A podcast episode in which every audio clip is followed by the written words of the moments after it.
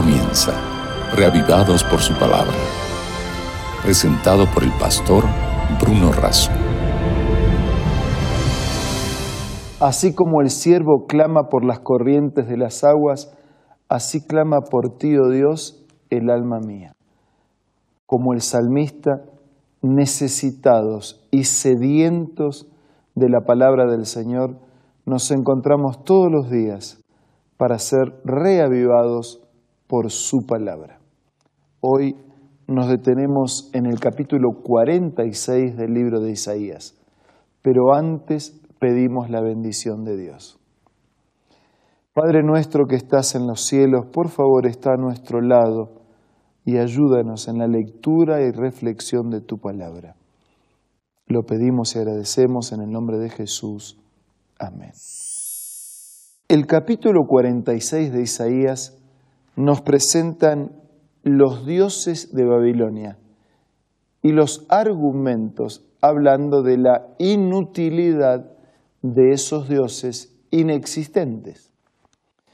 Nosotros encontramos aquí en este capítulo la mención de Bel, que es una expresión de Marduk, que era un paralelo a Baal, el dios de los cananeos, eh, y que podríamos resumir todas esas expresiones en un solo significado, el significado de Señor. Nadie como Marduk, la fuerza, y todas expresiones de, traducción, pero que no se aplican a la realidad de la existencia de esos ídolos. Vamos a leer. Capítulo 46, versículo 1. Bel se inclina, Nebo se somete, sus ídolos son llevados por bestias de carga, pesadas son las imágenes que por todas partes llevan. O sea, un Dios, entre comillas, un ídolo, una representación de Dios llevada por las bestias de carga. Eh, versículo 2. Todos a la vez se someten y se inclinan. No pudieron rescatar la carga y ellos mismos van al cautiverio. Versículo 3.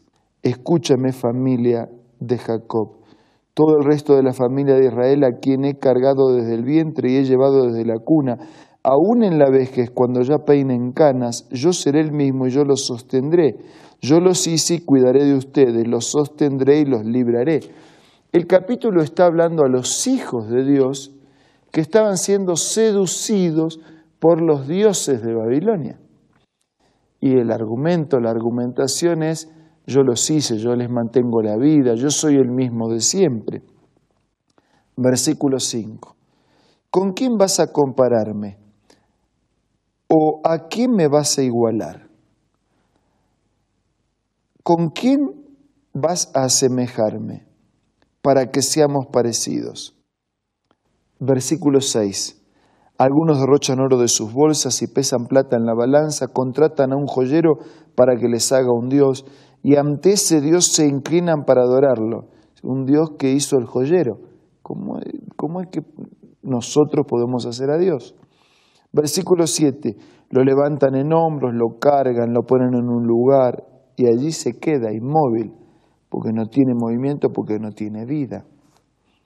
No se puede mover de su sitio, un Dios que necesita de otros para que lo muevan. Entonces, ¿cómo es Dios? Por más que clamen a Él, no responde, no salva de aflicciones, porque no tiene un oído, no tiene un corazón, no tiene una mente, no existe. Versículo 8. Recuerden esto, rebeldes, piensen bien, fíjenlo en su mente. Recuerden las cosas pasadas, aquellas de antaño. Yo soy Dios y no hay ningún otro. Yo soy Dios y no hay nadie igual a mí. Y ahora Dios en su argumentación a través de la palabra va a dar un argumento, uno más ya había dado otros en este mismo capítulo, pero ahora va a dar un argumento más. No solo que Él escucha, no solo que Él tiene vida, no solo que Él tiene poder, Él va a dar un argumento más. Versículo 10.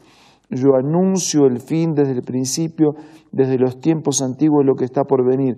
Yo digo, mi propósito se cumplirá y haré todo lo que deseo.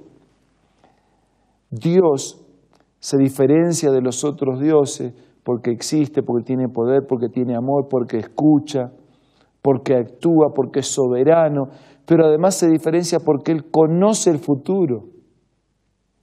Conoce, no es que adivina, no es que apuesta, no es que supone, conoce, porque es Dios, porque Dios ya está en el futuro.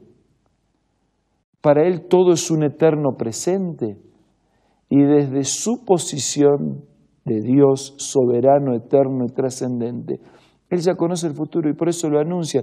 Por eso la Biblia es diferente a cualquier otro libro, porque es la palabra de Dios y porque las profecías en la Biblia, la mayoría se ha cumplido y las que todavía no se cumplieron es porque tienen un cumplimiento en el futuro, pero todas las demás se han cumplido. Y la arqueología me demuestra la antigüedad de la Biblia, quiere decir que estaba escrito desde antes que sucediera y sucedió tal como estaba escrito en la Biblia. Yo conozco el futuro, dice Dios, lo anuncio, lo revelo a través de la palabra. Del oriente, versículo 11, del oriente llamo al ave de rapiña de tierra distante, al hombre que cumplirá mi propósito. Lo que he dicho haré que se cumpla, lo que he planeado lo realizaré.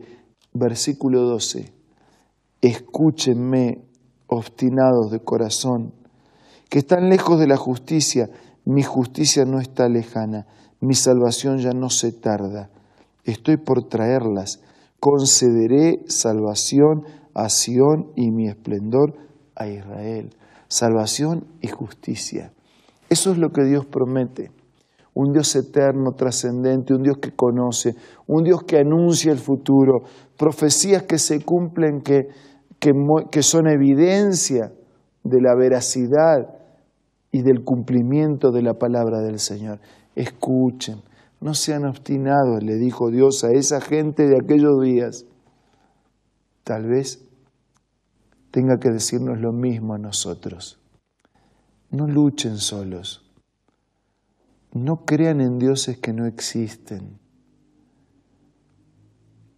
Confíen, dependan. Yo no me demoro. Lo que digo lo voy a cumplir, dice Dios. Traeré justicia y salvación. Tal vez en esta hora necesitemos reflexionar sobre nuestra devoción religiosa.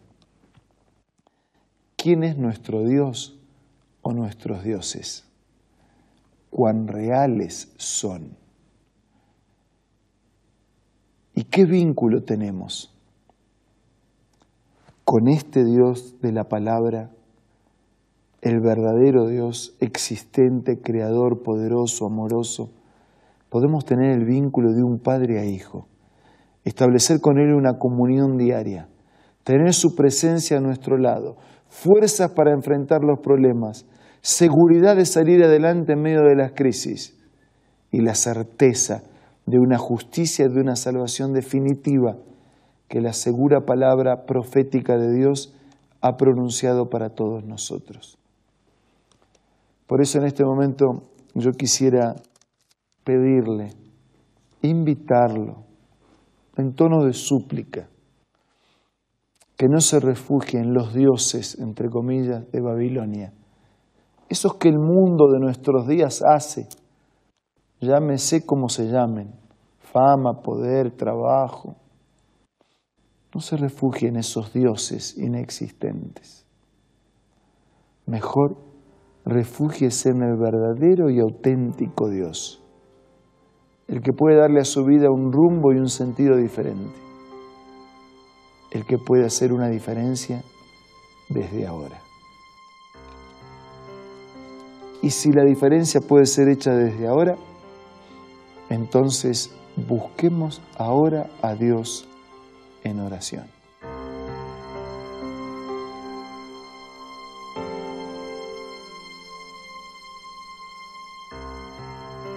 Señor, queremos refugiarnos definitivamente en tu palabra, en tus méritos y en tus promesas.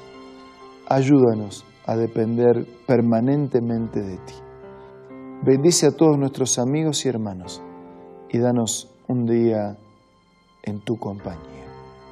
Te lo pido y te lo agradezco en el nombre de Jesús. Amén. Muchas gracias por su compañía de este día. Nos reencontramos mañana para seguir siendo reavivados por su palabra. Esto fue Reavivados por su palabra, presentado por el pastor Bruno Razo.